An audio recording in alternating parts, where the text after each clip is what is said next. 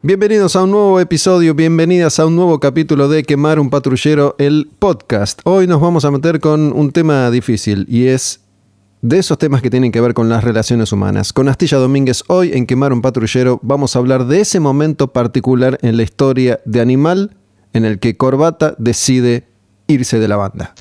Quemar un patrullero. La música como acto revolucionario con Gustavo Olmedo y Astilla Domínguez. Tema jodido.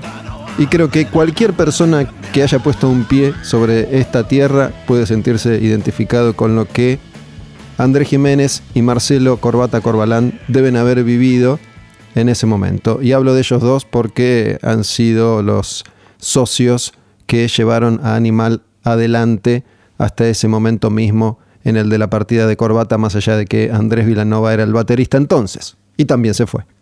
Mi estimado Gustavo Olmedo, ¿cómo estás? Debo confesarte que desde el comienzo mismo de Quemar un Patrullero vengo esperando este momento, que le dediquemos un episodio a Animal, tal vez una de las tres bandas más importantes de metal argentino, yo creo que una de las dos bandas más importantes seguro, y me parece que también que es una banda de la cual nosotros formamos parte eh, generacionalmente, eh, hasta incluso te digo como profesionales ejerciendo este tipo de profesión de periodismo, como que estuvimos eh, vinculados a Animal en distintos aspectos. De hecho, vos trabajaste con ellos, pero bueno, no vamos a hablar justamente de esa etapa, sino de una etapa dolorosa para mí como fan en su momento y que tiene mucho, mucho para desarrollar. Bueno, con respecto a lo que decís, eh, es cierto, no lo he mencionado varias veces, es una de esas bandas junto con otros grupos de los 90 con los que considero crecí, crecimos juntos, ¿no? Me refiero a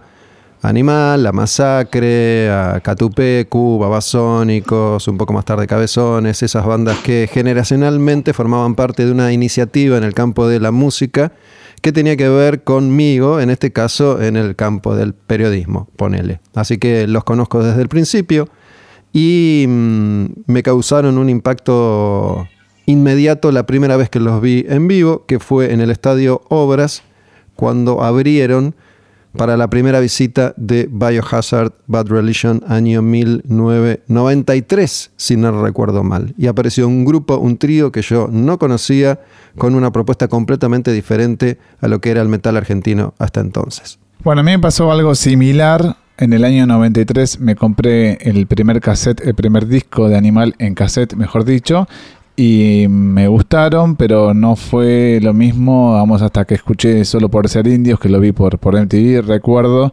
este, que me partió la cabeza, como que se venía algo nuevo, me parece que a vos también te habrá pasado esa, esa sensación de decir, ¿qué onda? ¿De dónde salieron estos pibes?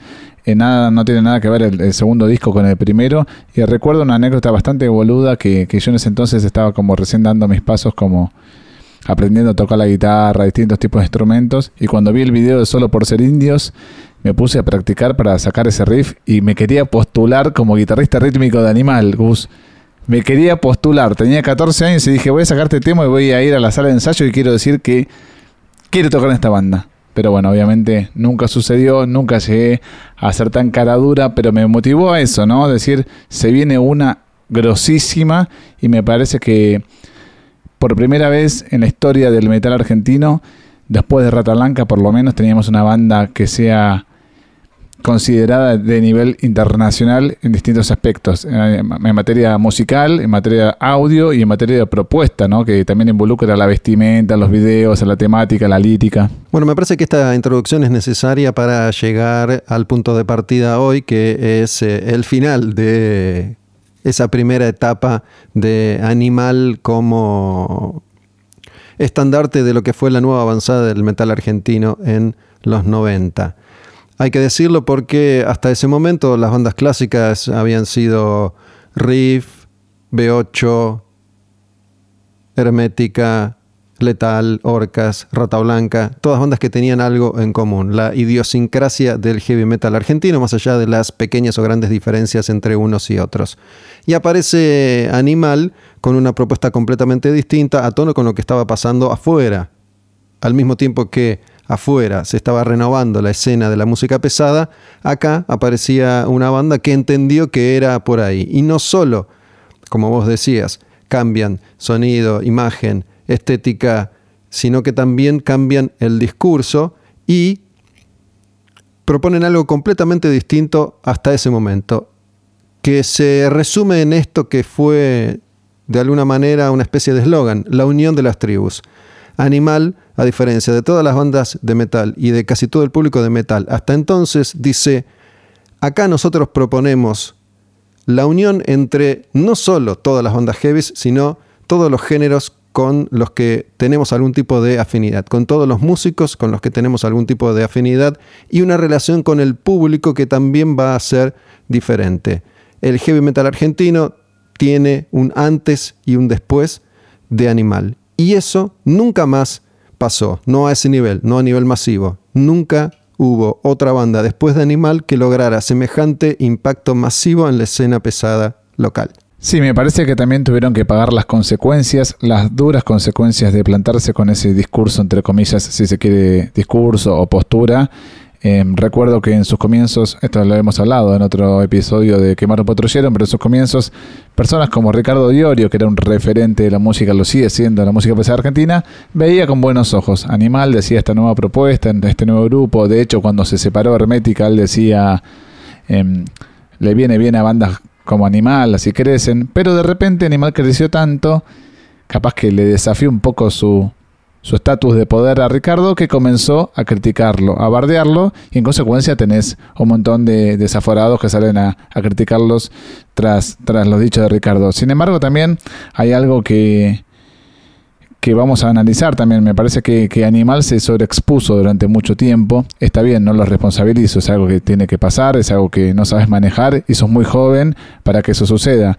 Pero a la vista de los, de los hechos y con el paso del tiempo como, como testigo, hay ciertas cosas que se veían como que iban a implotar o explotar, mejor dicho, en cualquier momento.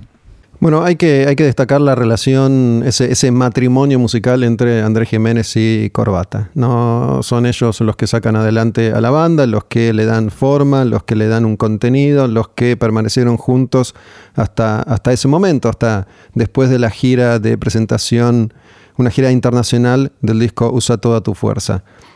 Hubo algunos cambios de baterista, pero ellos dos hasta ese momento siguieron juntos y se complementaban, parecía, desde afuera, a la perfección. Lo cierto es que en la última etapa de Animal, Corbata empieza a aliarse más a Andy Villanova. De hecho, van a formar juntos Carajo después de la, de la ida de, ellos de, de, Animal. Y había como otro equipo formado por Taranto, que era el manager, y André Jiménez. Pero como pasa en las relaciones de pareja, yo creo que es la mejor manera de entender lo que ahí sucedió. Nunca queda del todo claro, mira que he hablado dos millones de veces con ellos en la vida, antes y después de la separación de Andrés y de, y de Corbata, y nunca terminó de quedarme claro qué fue lo que desencadenó esa, esa separación. Yo creo que, en definitiva, eh, la, explicación que más se acerca es a la de una pareja, un matrimonio que, se rompe y la comunicación en un momento es inviable. Y eso hace que la distancia sea gigante, que empiece a ser insalvable y que termine en consecuencia con un dolor tremendo que ocasiona la separación. Sí recuerdo el dolor emocional que a ambos les causó reaccionaron de distintas formas, ¿no? Andrés Jiménez es como que quiso decir, yo sigo, no freno, no paro, acá estoy, armo una nueva versión y grabo el disco más heavy de la historia de Animal, que fue Animal 6. Corbata se mostró un poco más humano. ¿no? se mostró un poco más afectado por esa separación, eh, siempre manejándose con, cautela, sin abrir la boca demasiado. De hecho, fue, fue cauteloso siempre con, la historia de Animal y con su relación personal con, con Andrés Jiménez. Y arman carajo que tal vez yo me haya equivocado hace un ratito cuando dije que ninguna otra banda después de Animal logró eso. Creo que carajo, basándose en ese ejemplo, lo perfecciona. ¿No? Entienden el cambio generacional una vez más y modifican ligeramente la propuesta y con esos mismos ingredientes, carajo, logra armar una escena que es propia y que tiene que ver con la forma de relacionarse entre, entre ellos y una vez más con su público y con la música. Es una banda que no llega a ser tan heavy como, como Animal, es una banda accesible, pero sigue un poco eh, ese lineamiento, ¿no? El trío que renueva y que propone discursivamente un mensaje a tono con esa generación que empieza a atraer. Bueno, es importante también destacar que la carrera de Animal, de la formación clásica de Animal, o por lo menos del periplo de, de Marcelo Corbata Corbalán en Animal, fue corto. Fue un periplo bastante corto, fue una carrera corta, fueron 7, 8 años, intensos, eso sí, productivos, muy prolíficos, con muchos picos, pero fue corta. O sea, si hablamos de 7 u 8 años en la vida de una banda, estamos hablando de hoy en día una banda que, que podría llegar a grabar un disco. Y ellos grabaron alrededor de 5, si la memoria no me falla, y hasta ese momento se consideraban o se los veía como una banda em, indestructible. Se habían repuesto y se habían pasado adelante, mejor dicho, varias instancias decisivas, claves, cambiaron muchas veces de baterista, como vos bien dijiste, pero parecía que cada baterista que venía era superior al anterior. El primero a mí me gustaba, que era Aníbal, que tocaba para mí realmente bien, pero bueno, viene Martín Carrizo con otro estilo, otra influencia, técnicamente tal vez más dotado, lo lleva a otro camino, otro, a otro nivel. Tras la ida de Carrizo viene Andy Villanova, un chico con 18 años, con todo el futuro por delante, con todo lo que eso conlleva, y parecía que nada les hacía mecha, ¿no? A los animales. Y de repente lo primero que te enterás que le hace mecha es esto, se va la contracara de Andrés Jiménez. Fue un golpe duro, difícil, es verdad que no quedó del todo en claro, a veces no tiene por qué quedar de todo en claro, ¿no es cierto? O sea, un simple comunicado basta, pero periodísticamente cuando indagás, y teniendo las dos partes y habiendo hablado yo también con las dos partes, siento que alguno de los dos no dice todo. Lo cual no me parece mal. Estoy diciendo nada más cuál es mi impresión, mi, sensación y cuando preguntas se quedan. Te responden hasta un tope. Es cierto lo que vos decís, coincido. Eh, los, los, grupos son como un matrimonio, ya lo dijo una vez también Diorio, que los, son como un matrimonio simplemente que no hay sexo entre los integrantes, pero no, no lo puedes resolver de otro modo salvo que hablando, eh, a los golpes en algunos casos o tomando decisiones drásticas como esta. Me voy, pongo un abogado, no coincido con esto, te negocio lo otro.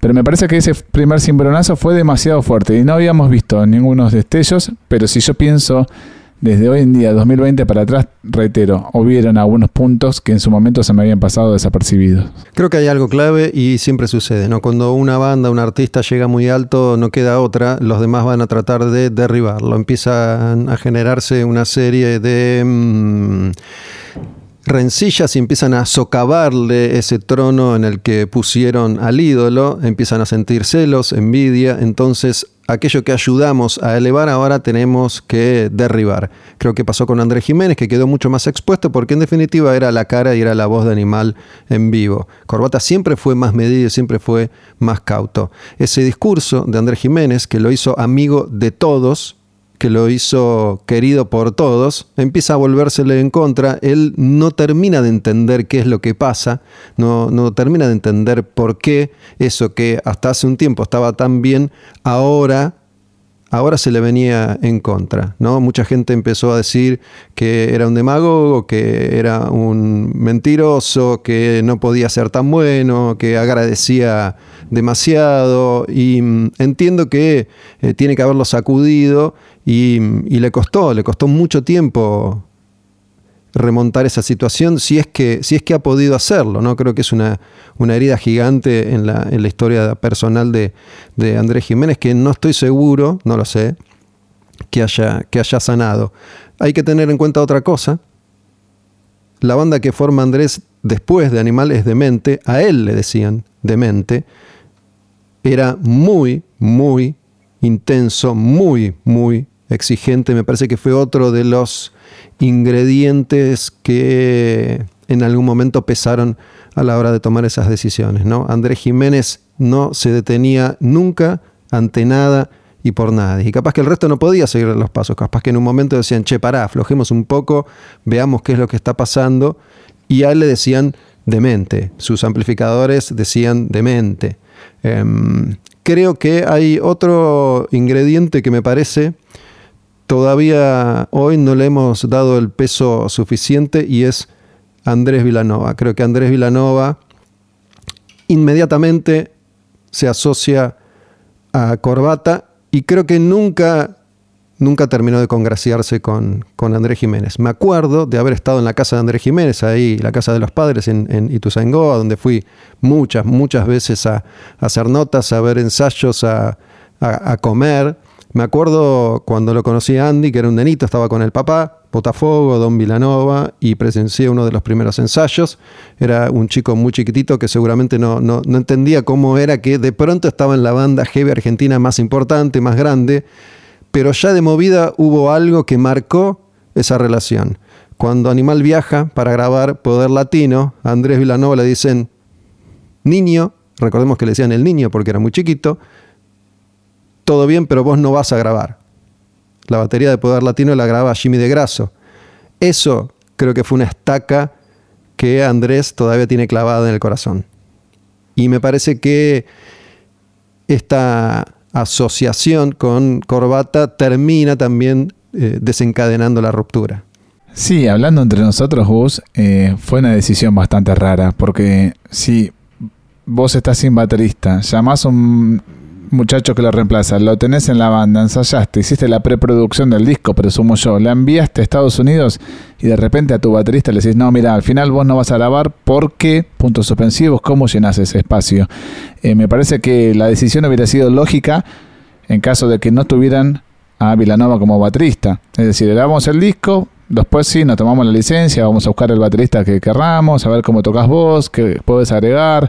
Pero me parece que con un baterista, con un músico oficializado, con eh, fotos de promoción, con entrevistas, y de repente le decís a un músico, donde son tres en la banda, no son 19, le decís al quinto saxofonista, vos no tocas, le decís a tu baterista, no grabás. A pesar de que sea su primera experiencia discográfica, me parece que es bastante polémica la decisión.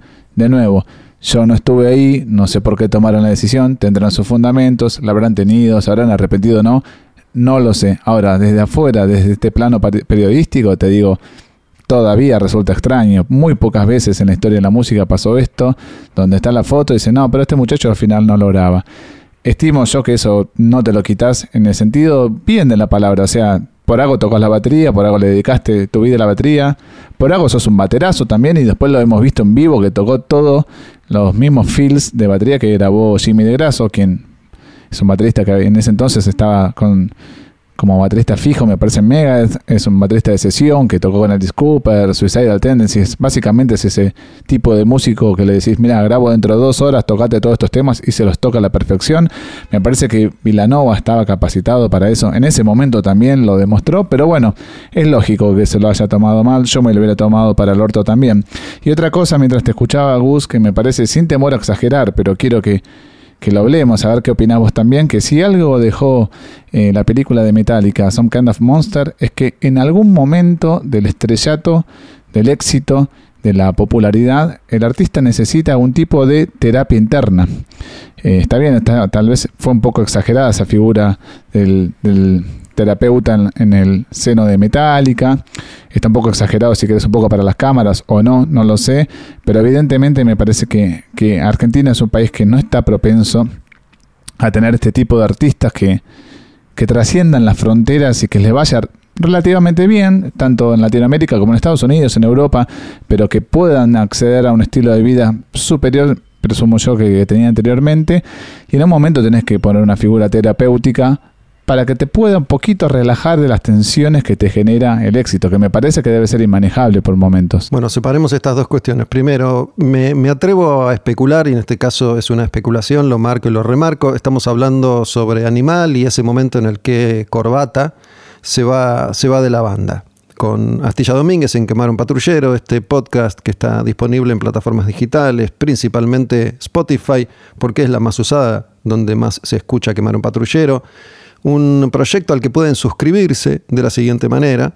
Van a la web radioencasa.com, cliquean en eh, Sumate, la palabra, la columna Sumate, ahí completan los datos y se pueden suscribir y colaborar con nosotros para que podamos seguir adelante en esta marcha por la unión de las tribus. Radioencasa.com, Sumate se se suscriben. Pueden seguir también en Spotify o en las otras plataformas digitales Quemaron Patrullero, así cada vez que subimos un contenido nuevo, y son tres nuevos contenidos por semana, lo tienen ahí en el teléfono, en la tablet o en la computadora donde habitualmente escuchan este proyecto. Entonces, Jimmy de Grasso, yo creo que Animal fue a lo largo de su historia anotando por otros. Toqué con Biohazard, toqué con Bad Religion, toqué con Sepultura, toqué con Pantera, toqué con Soulfly, toqué con Megadeth, toqué con todos. Después fui a grabar a Estados Unidos, después volví a grabar en Estados Unidos, voy a grabar al estudio de moda, que es el estudio donde tantas bandas grabaron algunos de los, de los mayores éxitos de, la época, ¿no? que es el estudio de Ross Robinson, que se llamaba, Astilla. Indigo Ranch. Indigo Ranch ahí en Malibu, en California. Tengo a Lemmy invitado en una canción. En algún momento fue Joao Gordo de Ratos de Porado, que llegó incluso a cantar en vivo con ellos acá en, en Argentina. Y a mí se me ocurre que cuando apareció la chance de grabar con Jimmy de Grasso, el baterista de Megadeth, dijeron, este es un poroto más. Esto es un argumento más de marketing que nos va a permitir vender a la banda y posicionarla como un grupo internacional. Y estoy especulando. ¿eh? Por otro lado, una vez que Martín Carrizo se va de Animal para, para tocar con Temple, después con Cerati, después con el Indio Solari, creo que se quiebra lo que todos consideramos la formación clásica de la banda, Andrés Corbata Carrizo. Creo que el único momento en el que ese grupo fue una especie, una especie de democracia, fue ahí. Está claro que cuando entra Andrés Villanova, un nene, a un grupo ya consagradísimo, con una carrera hecha, con un mundo por delante que puede enseguecer a cualquiera, está claro que va a entrar como un jugador de menos peso, de menos poder, de menos decisión, un jugador que va a tener que atenerse a las consecuencias y va a tener que aceptar sí o sí las decisiones de los otros. Me parece que no había lugar para que él pudiera decir, chicos, me parece que está mal. eso, eh, eso pasó en la historia de la música casi siempre. No, no, está bien, eso eh, lo entiendo. Incluso entre paréntesis te olvidaste de mencionar a Control Machete, que también participa del disco Poder Latino, a Robert Trujillo, el actual bajista de Metallica, que también graba un solo de bajo. Cosas que si lo pensás a la distancia, sí, tienen algún sentido de marketing, más que funcionalidad de la banda, porque presumo yo que los integrantes podrían haber tocado. Lo que yo quería decir con Andy también es que eso tal vez haya generado una rispidez y un bando, donde uno de los dos, tanto Jiménez como Corbata, hayan dicho, yo prefiero esta opción y yo la otra. Y ahí empezamos a ponernos en desacuerdo y eso va a terminar generando una grieta abismal. O sea, por eso te decía que a la distancia interpreto que hubieron símbolos en su momento, o signos mejor dicho, que terminaron desencadenando en la separación de, la, formación clásica por lo menos, o la formación con Corbalán, un año, un año y medio mm, luego del lanzamiento de Poder Latino, y casi con la em, edición de Usa toda tu fuerza, vamos a decir la verdad, se llama usa toda tu fuerza, estamos en Argentina, se usa el verbo eh, con el acento en la A, usa toda tu fuerza, como quinto disco, que no lo presentaron en vivo, no sé si recuerdas eso, Gustavo, que habían anunciado que iban a tocar en obras sanitarias, que la presentación iba a ser en un mes determinado, que finalmente las entradas valían para una función postergada, después se suspendió, se canceló, se demoró y se separó la banda. Como que fue todo un poquito medio típico de separación de bandas, ¿no es cierto? Típico medio difuso, medio poco claro.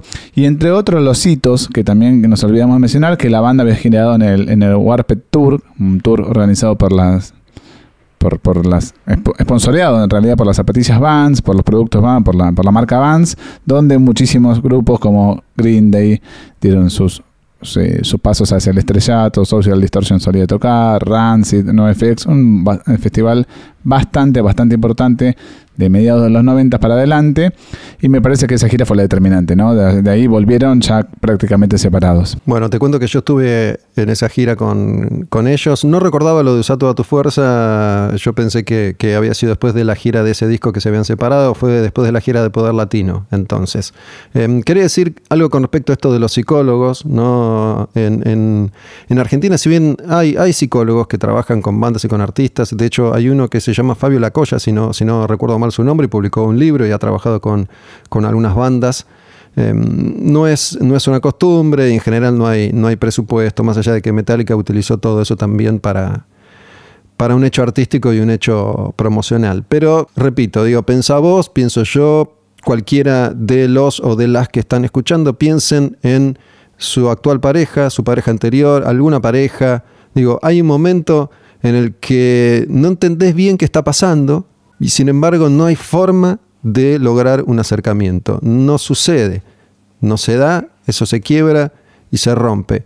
A veces después con el tiempo te das cuenta que hubiera sido posible salvar esa, esa, relación, de haber visto con claridad, pero bueno, no sucedió. Creo que cualquiera que ahora mismo esté escuchando este episodio de Quemar un Patrullero puede sentirse identificado con eso. Si no es una pareja, una sociedad, una relación, una, una amistad, algún conflicto con, con un familiar, cuando la cosa empieza a escalar y uno no se detiene a tiempo y no tiene la claridad suficiente como para darse cuenta que hay que parar la pelota, la cosa termina explotando. Y yo creo que eh, estaba claro y, y, después lo vi con más claridad que había un bando ahí que era Jiménez Taranto que estaba mucho más unido y era el que por ahí tenía más ambiciones, ¿no? Tal vez Corbata apostaba un poco más al costado humano del grupo y Taranto y Andrés estaban más cebados con, la ambición de seguir creciendo, de seguir avanzando, de seguir sumando por otros. ¿no?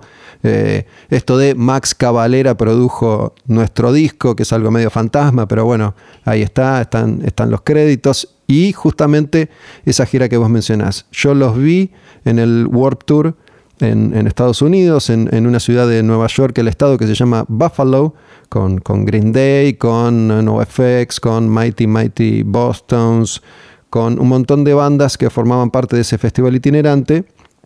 Y estuve con ellos y ahí estaba clarísimo, clarísimo que había dos bandos muy marcados. Taranto, Jiménez por un lado, Andrés y Corbata por el otro. Casi no se cruzaban los cuatro. Y de hecho, ese mismo año, poco tiempo después, vuelvo a cruzar a la banda en Barcelona. Yo había ido a ver a Pearl Jam y a, Santana y me los cruzo porque Animal justo toca en vivo en, en Barcelona y los voy a ver. Y después, Corbata y Andrés se quedan en Barcelona. Andrés se vuelve. Se quedan unos días, yo me quedaba unos días, compartimos unos días. Estaba clarísimo que ahí estaba ya gestándose una sociedad y que algo, que algo se había roto.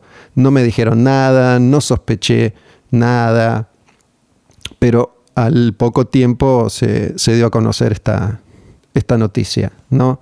Y ahora, o mejor dicho, después viéndolo y, focalizando en eso que pude observar de alguna manera, era, era claro que las cosas no, estaban bien.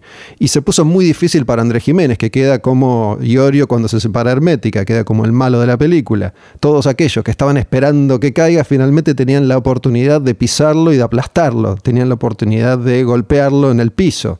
Mientras que Corbata queda como el bueno, como el débil, como el que se fue, como el que arranca de cero y goza del favor de casi todos los demás.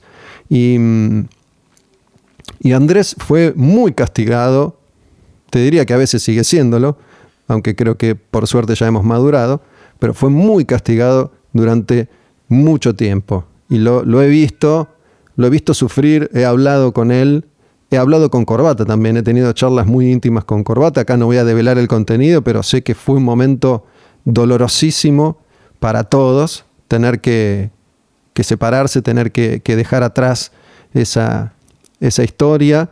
Em, mucho menos sabemos de, qué fue lo que pasó con Carajo, ¿no? Una alianza que parecía indestructible, que duró 20 años y de pronto, listo, Se terminó, no sabemos absolutamente nada, hasta el momento no han dicho públicamente nada, pero Corbata tiene más experiencia y se lo ve mucho más entero que en aquella oportunidad cuando se va de, de animal.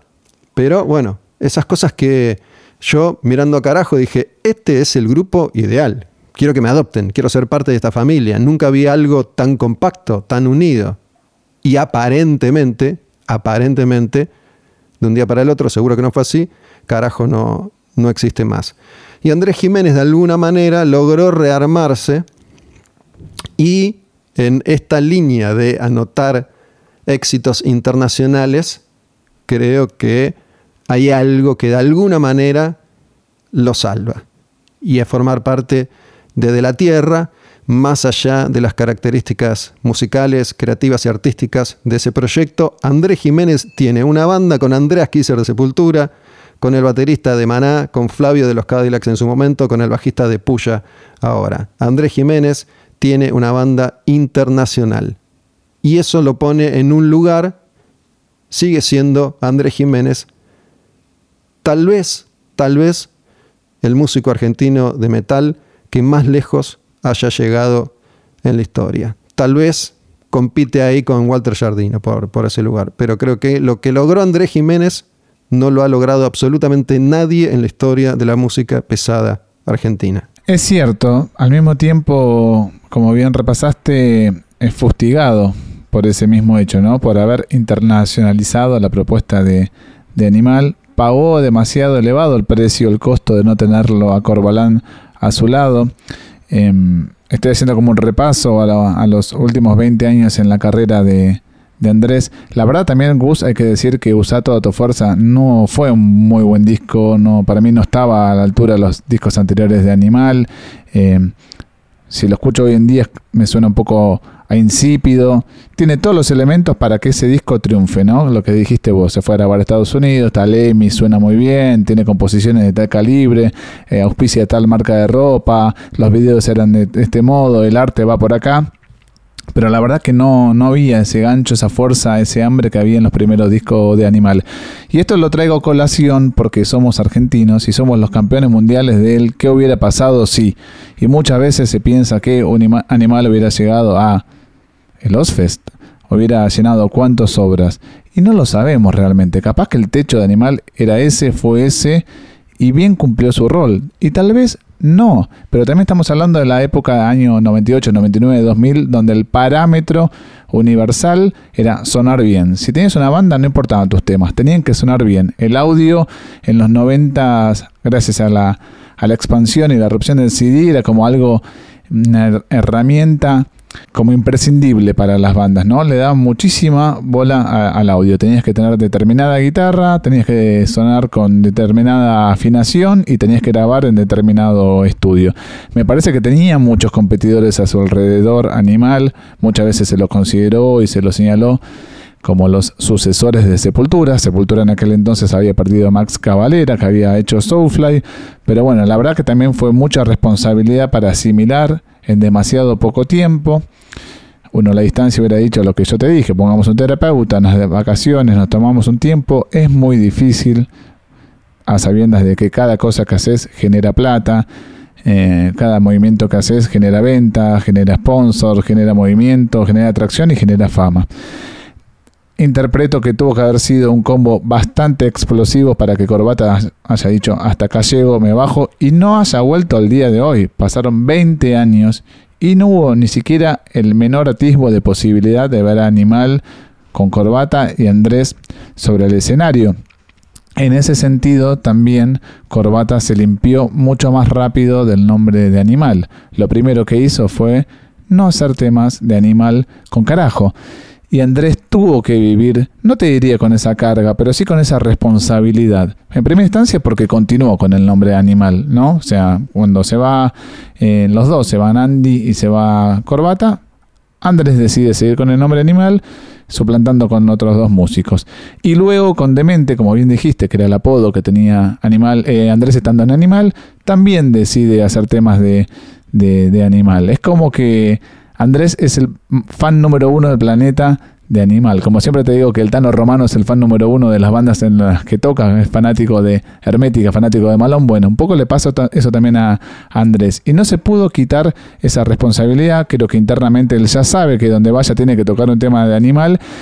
Y eso es una consecuencia que la paga hasta el día de hoy, ¿no? Con cincuenta y pico de años, presumo, no sé la edad exacta de, de Andrés pero sinónimo de animal. En cambio, corbata hoy en día es sinónimo de carajo. Si yo pienso en corbata, te digo que pienso más en carajo que en animal. En animal duró 7 años, es poco. En carajo duró 20. yo creo que está claro que Andrés Jiménez es animal. ¿no? La formación actual, Titi la apoya en bajo, Marcelo Castro en batería, es la misma formación que reemplaza a Corbata y Andrés Villanova en su momento con con eh, la formación ESA graban Animal 6. A partir de ahí empieza una situación muy errática en la que los integrantes van y vienen, cambian constante, permanentemente, pero lo cierto es que Andrés Jiménez es Animal y eso, eso está claro.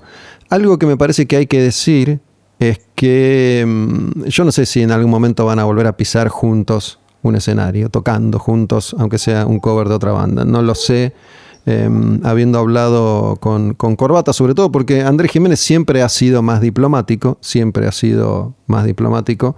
Em, creo que a Corbata se lo, se lo percibe como eh, un tipo cauteloso, medido, pero más, más humano, más, más sincero, si, si querés. Eh, nunca terminas de entender bien cómo anda esa, esa relación, a pesar de que hoy eh, pueden cruzar un saludo, una charla, una conversación, un mensaje, un encuentro. Algo que los une es la iglesia. Después de la separación de Animal, Corbata, sobre todo, encuentra refugio en una iglesia evangelista, que empieza a frecuentar y empieza a encontrar ahí una respuesta desde la fe a ese vacío que le deja animal o que le deja la vida. Y es un camino que continúa hasta el día de hoy con varias personas que formaron parte del círculo de, animal. De hecho, la, igle, como le dice Corbata, em, tiene, tiene, como un pastor y ese, ese pastor eh, formó parte de la cruz de, de animal. Y Andrés Jiménez también empieza a recorrer ese, ese camino. Ellos no hablan mucho al respecto, pero se sabe, se sabe que han coincidido ahí y de alguna forma la fe mm, sanó algunas heridas y les permitió por lo menos eh, dejar de sentir bronca o, o rencor. Em, es un lugar al que muchos músicos han ido y van, es un lugar al que van músicos internacionales, eh, POD cuando vino a la Argentina, Head de Korn cuando vino a la, Argentina. Em, ese espacio, de alguna manera, los, los reencuentra. Si bien no puede ser la música, puede ser ese, ese espacio que se, mantiene bastante en, privado, ¿no? No es algo que anden boqueando por ahí. La verdad que son, son muy respetuosos con respecto a, a, esto. Pero fue como un primer paso, un primer escalón para reconstruir al menos eh, en alguna medida esa, esa relación que había sido tan fuerte, que había sido y funcionado como un tándem y se rompió. Sí, claramente eso no significa ni por asomo que vayan a hacer música, sino que bueno, otra cosa que los une también es la reciente internación, el tratamiento médico que tuvo Martín Carrizo, donde ambos se han mostrado solidarios y con diversos eh, mensajes a través de las redes, por lo menos donde los, he visto, vamos, están unidos también por ese amor hacia Martín Carrizo, el baterista de la formación clásica de Animal, que no se refiere nunca a ese hecho, es Andy Villanova, me parece que ni siquiera ha adoptado un bajo perfil directamente no tuvo ningún perfil eh, con respecto a, declarar o a, hacer mención de, acerca de su salida en, de animal. Eh, fue una especie también, no lo diría de este modo como sueño de pibe trunco, pero él era fan de animal antes de entrar a animal y básicamente duró un animal año y medio, lo cual es poquísimo, ¿no? Si te pones a pensar también todo lo que habrá soñado como yo, que quería tocar la guitarra en Animal cuando vi el video solo por ser indios, él habrá hecho lo mismo con la batería, él cumplió su sueño y finalmente como que se opacó esa, esa expectativa de crecimiento musical, por lo menos a lo largo de Animal. La verdad que también a la distancia, em, yo siento que, fuimos agradecidos de, haber vivido esa experiencia animal en primera persona, porque en definitiva abrió muchos oídos, ¿no? En la Argentina después vinieron muchísimas otras propuestas musicales, ni por asomo tan exitosas como la de Animal, pero abrió un nuevo terreno en plano musical, eh, las propuestas eh, se diversificaron, sobre todo en esa época, ¿no? 99, 2000, como que había muchos géneros de, metal. Me parece que también hicieron mucho, mucha gala de, ser metálicos, eso, eso estuvo bueno, como que nunca renegaron de, ser metal. Eso le pasa también a Andrés, como que redobló la apuesta cuando se quedó con, el nombre de la banda. Pero al mismo tiempo, a mí me, me, me, choqueó muchísimo ese momento en que se habían separado. Me tomó totalmente por, sorpresa. Yo recuerdo haber ido a esa sala de ensayo en Ituzaingó, yo creo que esto lo hablé con vos, en un quemar patrullero, yo lo conozco a Andy de muy chiquito, era mi vecino del barrio, yo lo escuchaba tocar la batería, pasaba siempre por la puerta de su casa hasta que me animé tocar el timbre, dije, ¿quién toca la batería de este modo? Y salió Andy, tenía 13, 14 años, cuando él entró a Animal, me llevó a la sala de ensayo, eh, fui al ensayo, el ensayo de, previo al, presunto show de obras que nunca se materializó. Fuimos a jugar a la pelota. Yo era chiquito también, tenía la misma edad que Andy, no podía prever que esto iba a pasar. Por ende, me tomó por sorpresa, yo era súper fan. Em, pero las cosas, ¿no? O sea, eh, lo, habría que ponerse en el lugar ese de corbata, decir, mira, prefiero no ganar un sope más con esto, no prefiero no tener más plata que generando con esto, pero tener la tranquilidad humana, mental. Creo que de ahí no volvió. Y, me tengo que quitar el sombrero también frente a esa decisión, porque nunca se lo había arrepentido, eh, nunca añoró eso y nunca fue mendigando un nuevo lugar en Animal. No digo que Andrés lo haya hecho, pero me parece que en ese sentido Andrés más de nuevo, es como la parte de Tano Romano de, la relación de animal, donde dice, las puertas están abiertas por mí, que pase lo, que sea, pero si hay una reunión de animal con corbata no me molestaría. Me parece que el otro lado fue mucho más medido, a pesar de esos acercamientos a través de la iglesia. Sí, acá repito, yo creo que, que Andrés Jiménez es más, más, marketinero para, para declarar. Eh, corbata siempre habla creo, honestamente, desde el corazón. Y es verdad, y el tiempo le dio, le dio la razón de alguna manera, él pudo reconstruirse y eh, a esta altura te das cuenta que las decisiones que tomó fueron, desde afuera al menos, las decisiones correctas. La relación entre Andrés Vilanova y Andrés Jiménez me parece que no, existió nunca y que no se recompuso jamás. Em, no sé qué, qué, puede llegar a pasar y qué podemos llegar a saber con respecto al final de, Carajo. Lo cierto es que Terry Corbata, alguna cosita, alguna mague hay ahí de, de contacto o de está todo bien. Andrés por el momento desapareció por completo, hasta donde yo sé al menos. Así que habrá que ver qué, pasa con, esa historia, ¿no? Si es que terminamos sabiendo qué sucedió o no. No es este el momento de, discutirlo. Pero eh, ya como para ir cerrando, al menos de mi parte, creo que es indiscutible el lugar que ocupó Animal y lo que representa históricamente para la música en general en Argentina, porque logró objetivos que ningún otro artista local había logrado y tampoco logró después. Eh, es una historia de, muchos años, de, mucho laburo, de mucho éxito, de unos cuantos fracasos también, pero Animal apareció ahí siguiendo los pasos de lo que sucedía afuera, ¿no? Eso también hay que decirlo. Si, si estaba de moda sonar un poquitito más Helmet Prong, buscábamos un poco por ahí. Si después estaba de moda más Sepultura o Soulfly o Pantera o Slipknot con Animal 6, ¿no? Es como que eso siempre fue una tentación demasiado grande, esto de, de querer estar a la altura de las figuras internacionales. Y creo que en algún momento artísticamente les juega un poco en contra porque no terminaban de encontrar una, identidad que les fuera totalmente propia, al menos desde lo musical. Por el lado de las letras, sí, y en gran medida Corbata era responsable de las letras de, Animal, ¿no? Ese, ese mensaje, esa conexión con lo argentino, con lo argento, con el barrio, con, con, con la pertenencia, creo que Animal la tiene y me parece que eso también ayudó a construir una historia local y hacerla hacerla fuerte.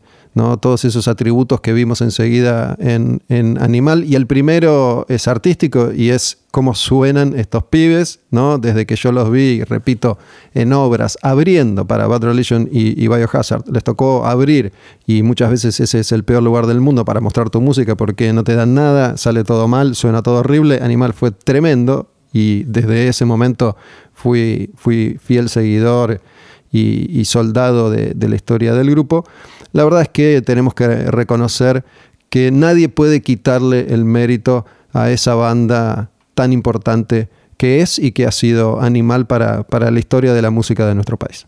Sí, está bueno que lo menciones porque es un elemento que, que quería mencionar previamente y se me había pasado de largo. El hecho de que dieron demasiados volantazos en muy poco tiempo. Parafraseando un poco a los New York Dolls, fue demasiado en muy poco tiempo, ¿no? En 7 8 años cambiaron muchas veces de, estilo. Es como que no termino de, sacar el ADN musical de, de, Animal. Eso considero que les habrá jugado un poco en contra. Capaz que alguna interna habrá habido por eso, no lo sé. Son todas especulaciones. Pero todo lo que suceda no le quita, como decís vos, el brillo a lo que es ese paquete hermoso llamado Animal. La verdad que no llegaron jamás de nuevo a ese techo que, habían vivido en los noventas. Por algo sucedió, por algo tenía que suceder ahí. Por lo menos lo disfrutaron, por lo menos llegaron, por lo menos supieron que es codearse con toda esa gente con la que mencionábamos, estar en esos ámbitos que una banda argentina nunca antes había logrado y nunca después pudo eh, replicar. Por ende, el legado que dejó es eterno.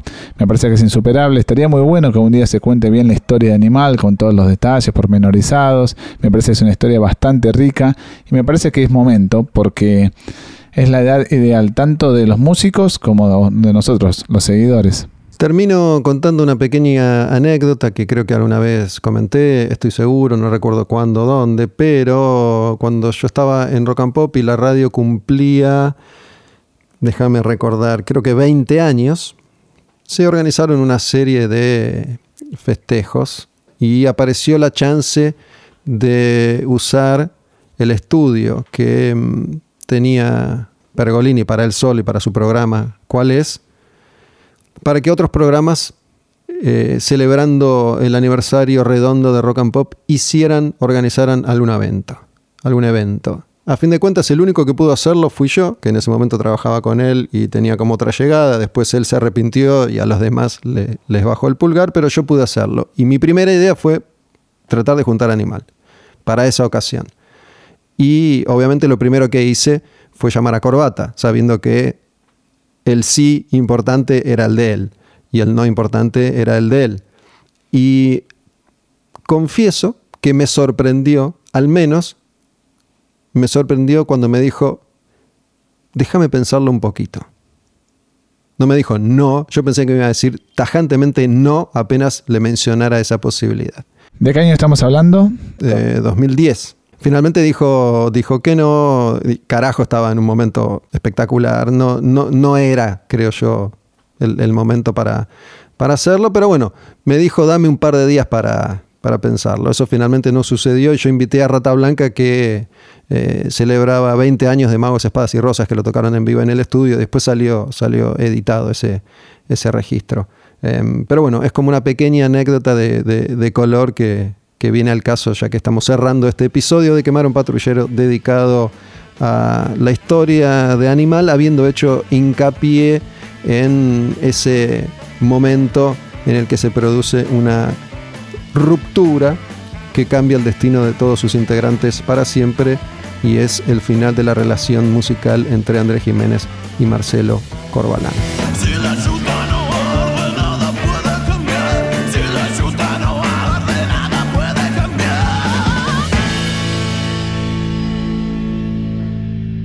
Quemar un patrullero. La música como acto revolucionario con Gustavo Olmedo y Astilla Domínguez.